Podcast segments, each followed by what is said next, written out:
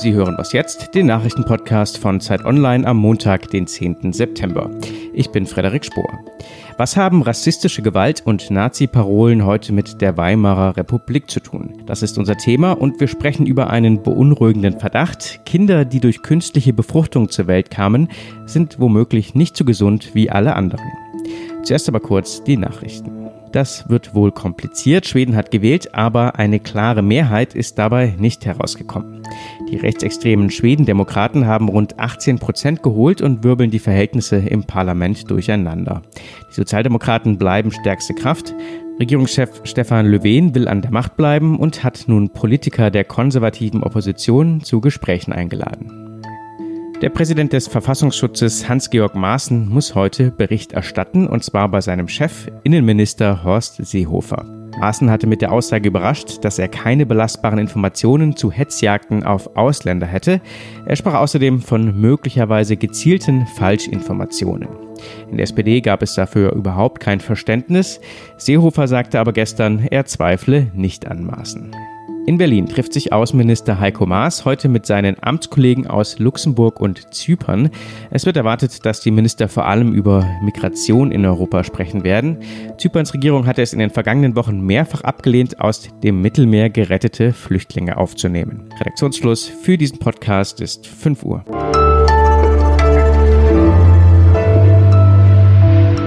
Hallo und willkommen an diesem Montag. Ich bin Sven Stockram, Ihr Gastmoderator. Denen, die jetzt wieder lautstark unterwegs sind mit der Parole, das System muss weg, die erinnere ich an die Folgen, die die Verachtung der ersten deutschen Demokratie auf deutschem Boden hatte. Das sagte Bundespräsident Frank-Walter Steinmeier am Freitag während der Eröffnung des Bürgerfestes im Schloss Bellevue. Sein Zitat ein direkter Verweis auf die Weimarer Republik. Steinmeier sprach über Hass und Gewalt auf offener Straße und meinte damit auch die Ereignisse in Chemnitz. Seit zwei Wochen wird über rechtsradikale Tendenzen in der Gesellschaft gesprochen und erst gestern hatten auch Rechtsextreme nach einem Todesfall am Wochenende in Köthen zu einem Trauermarsch aufgerufen. Aber was hat Chemnitz 2018 mit der Machteroberung Hitlers 1933 zu tun. Am Telefon habe ich den Historiker Michael Wild von der Humboldt-Universität zu Berlin. Hallo, Herr Wild. Hallo, Herr Stockram. Herr Wild, droht Deutschland ein neues 1933? Nein, Geschichte ist nicht übertragbar, sie wiederholt sich nicht einfach, aber das sind wichtige historische Erfahrungen und die natürlich angesprochen werden, wenn es jetzt um die Bewertung der Ereignisse in Chemnitz geht. Machen wir doch den Vergleich auf. Was sind denn sozusagen die nützlichen Dinge, die wir als Lehren auch ziehen können, um den Blick auf die Gegenwart zu schärfen? 1932, 33 gab es eine mächtige, mehrere hunderttausend an Mann starke SA mit systematischem Terror gegen Linke und Juden. Eine solche SA gibt es heute nicht. Aber man würde zum Beispiel den Blick doch etwas verfehlen, wenn man es allein nur auf 32, 33 richten würde, denn die SA war dort im Zenit ihrer Macht und äh, nicht schauen würde, wie sie begonnen hat. Und 1925, 26 suchte sie ihre Form noch, war aber trotzdem im Kern gewalttätig und wenn man heute nach Chemnitz guckt oder dort sieht, wie innerhalb von kürzester Zeit gewalttätige rechte Gangs gewissermaßen sich zu einem Terror-Flashmob verabreden können über die sozialen Medien, dann in der Tat sollte es nicht nur den, wie es ja tut, den Generalbundesanwalt beunruhigen, sondern auch uns, weil sich dort Strukturen herausbilden, die auch auf eine Vernetzung der rechtsextrem gewalttätigen Gruppen in Deutschland hinauslaufen. Was wir derzeit auch beobachten, ist, wie rasch und nachhaltig sich rechtsradikale Meinungen in der Bevölkerung breit machen. Und es gibt dieses Gefühl oder ein Gefühl der Bedrohung. Woher kommt das und wem nützt das?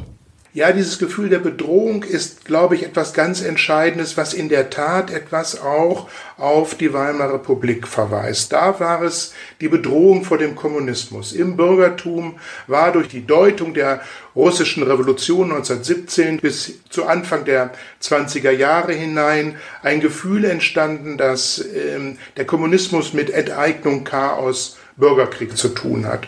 Und diese tiefe Furcht vor dem Kommunismus hat große Teile des Bürgertums auch an die Seite der NSDAP gebracht, selbst wenn es große Vorbehalte auch gegenüber dem der Nähe der Gewalt oder die Gewalttätigkeit der, der NSDAP durchaus bestand. Und diese Ängste sind heute spürbar und zu beobachten, dass die gefühlte Furcht dass ähm, Menschen, die aus anderen Ländern kommen, die zu uns einwandern oder bei uns ähm, Asyl suchen, dass die diese Welt, die man glaubt bisher erlebt zu haben, zerstören könnten, umändern könnten, die Sicherheit bedrohen. Und dieses Gefühl kann eine Komplizenschaft bringen, die gerade den rechtsextremen Gruppen dienlich ist. Ja, in diesem Zusammenhang auch Sie erwähnen die AfD in Ihrem Gastbeitrag. Sie sagen natürlich, äh, Höcke ist nicht Hitler, die AfD ist natürlich keineswegs die NSDAP. Das, dieser Vergleich verbietet sich auch. Aber Sie schreiben auch, die AfD wolle die Gesellschaft völkisch spalten. Wie äußert sich das? Was die AfD heute auszeichnet und auch unterscheidet von anderen Gruppen, dass sie bestimmten Deutschen das Recht abspricht, Deutsche zu sein. Das sind Deutsche muslimischen Glaubens, das sind Deutsche, die hier mit anderer Hautfarbe einwandern und die deutsche Staatsbürgerschaft erworben haben. Und das ist eine Spaltung der Gesellschaft, die auch im Sinne unserer Grundwerte, unserer Verfassung entschieden zurückgewiesen werden muss. Um sozusagen zu dem Ausgang zu kommen, was hat Chemnitz 2018 mit Deutschland 1933 zu tun? Sehen Sie Grund für Fatalismus gerade? Nein, sehe ich nicht. Also es gibt schon eine Bedrohung. Bedeuten oder führende AfD-Vertreter grenzen sich nicht gegenüber antidemokratischer, rechtsextremer und rassistischer Gewalt ab. Das ist schon eine besondere Situation, die auch Unterstützung findet bei Wählern. Auf der anderen Seite glaube ich, dass gerade die Ereignisse der letzten Zeit viele wachgerüttelt haben und sagen, Demokratie ist nichts Selbstverständliches. Und das sehen wir im Augenblick und von daher die Zeichen stehen eher auf Entschlossenheit, eine offene und solidarische Gesellschaft zu verteidigen. Herr Wild, vielen Dank für Ihre Einschätzung. Vielen Dank.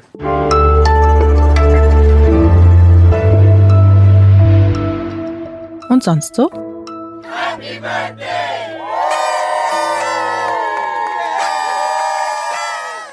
Es gibt Grund zu feiern. Dank Ihnen, denn ohne Sie könnten die Zeit Online Podcasts diese Woche nicht Ihren ersten Geburtstag feiern.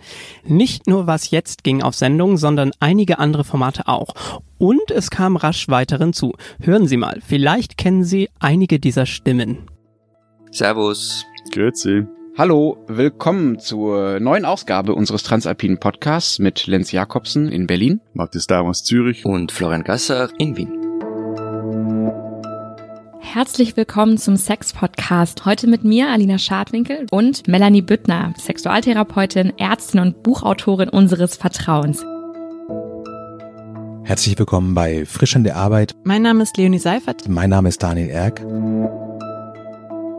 Herzlich willkommen zu einem neuen Podcast von Zeit Online. Er heißt Zeit Verbrechen. Mein Name ist Andreas Sendker und mir gegenüber sitzt Sabine Rückert. Guten Tag, Sabine, herzlich willkommen. Guten Morgen. Herzlich willkommen zu einer neuen Folge unseres Podcasts Alles gesagt. Mit mir im Studio ist Christoph Ahmed, Chefredakteur des Zeitmagazins. Und die Stimme, die Sie gerade gehört haben, ist die Stimme von Jochen Wegner, dem Chefredakteur von Zeit Online. Nachrichten, transalpine Verständigung, Sexarbeit, Verbrechen oder ewige Interviews. Im Namen aller Podcast-Gastgeberinnen und Gastgeber sage ich Danke fürs Zuhören.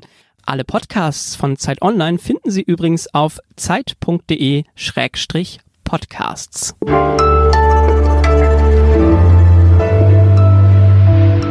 Es gibt einen Eingriff der modernen Medizin, der wohl wie kein anderer das Leben von Millionen von Menschen beeinflusst hat. Buchstäblich. Ich spreche von der künstlichen Befruchtung. Ohne die Nobelpreisgekrönte Methode gäbe es mehr als acht Millionen Männer und Frauen heute nicht. Die Behandlung kann zwar körperlich belastend für Mütter und seelisch herausfordernd für Paare sein, doch eines galt bislang immer. Kinder, die in der Petrischale gezeugt wurden, sind so gesund wie alle anderen.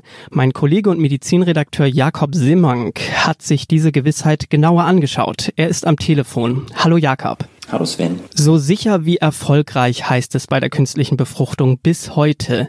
Stimmt das denn so? Ich würde sagen, es stimmt im Allgemeinen, aber es gibt erste Zweifel an der Frage der Sicherheit. Und vergangene Woche ist ein, ein Artikel erschienen in der Fachzeitschrift, der gezeigt hat, bei relativ wenigen Probanden zwar, dass ähm, Kinder mit künstlicher Befruchtung gezeugte Kinder anscheinend häufiger unter Bluthochdruck leiden und unter einer frühzeitigen Gefäßalterung. Das sind Kinder, die ganz normal zur Welt gekommen sind. Ähm, das heißt, wo man sozusagen bei der Geburt nicht festgestellt hat, dass bei denen irgendwas nicht in Ordnung wäre. Und das reiht sich so ein bisschen ein in Forschung, die die letzten Jahre entstanden ist, die zeigt, dass doch das eine oder andere bei diesen künstlich befruchteten Kindern möglicherweise nicht ganz in Ordnung ist. Also wir sehen, es gibt äh, eine stärkere Zahl an Fehlbildungen zum Beispiel. Und insofern gibt es erste Zweifel an der Sicherheit, ja. Ja, die künstliche Befruchtung ist ja in diesem Jahr 40 Jahre alt geworden oder 40 Jahre im Einsatz. Was glauben Forscherinnen und Forscher denn mittlerweile, was die Ursachen für diese möglichen Krankheitsrisiken sind? Es gibt eine Hypothese, die bezieht sich vor allem auf das Kulturmedium. Das heißt ja, die Eizelle wird entnommen und wird dann in der Petrischale auf einem Kulturmedium mit dem äh, Spermium sozusagen zusammengebracht. Und diese Kulturmedien sind ähm, sehr unterschiedlich. Die haben ganz unterschiedliche Inhaltsstoffe. Und man geht ein bisschen davon aus, dass dieser, diese Zusammensetzung, dieser Cocktail des Kulturmediums auch irgendeine, auf irgendeine Art und Weise auf ähm, das Genom des ungeborenen Lebens wirkt. Und, war, und zwar weniger auf den DNA-Strang selber, als auf die Epigenetik, das heißt auf Dinge, die zum Beispiel für die Wicklung der DNA wichtig sind, das ist interessant, weil diese epigenetischen Veränderungen, ähm, die kann man nachweisen, jetzt schon bei, bei Mäusen und bei Menschen, die durch künstliche Befruchtung entstanden sind. Und die führen möglicherweise dazu, dass ähm, sowas wie ein Gefäßrisiko dann entsteht. Und das ist momentan so die heißeste Hypothese, aber ganz klar muss man auch sagen, es kann auch an anderen Dingen liegen. Was bedeutet das Ganze nun für Paare mit noch unerfülltem Kinderwunsch? Erstmal nicht so viel, würde ich sagen. Also es bedeutet, dass man genau schauen muss, brauche ich wirklich eine künstliche Befruchtung? Das wird ja meistens aber schon gemacht. Und es bedeutet, dass man vielleicht in Zukunft als Arzt und äh, als Kinderwunschklinik darüber aufklären muss, dass es möglicherweise Risiken gibt. Danke dir, Jakob. Sehr gern. Damit endet der Nachrichtenpodcast für heute. Sie erreichen uns unter wasjetzt.zeit.de. Bleibt mir noch, Ihnen eine gute Woche zu wünschen. Sehr gerne natürlich auch mit den anderen Podcasts von Zeit Online.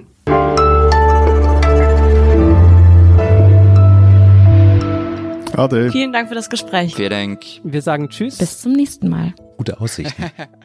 Und Tschüss.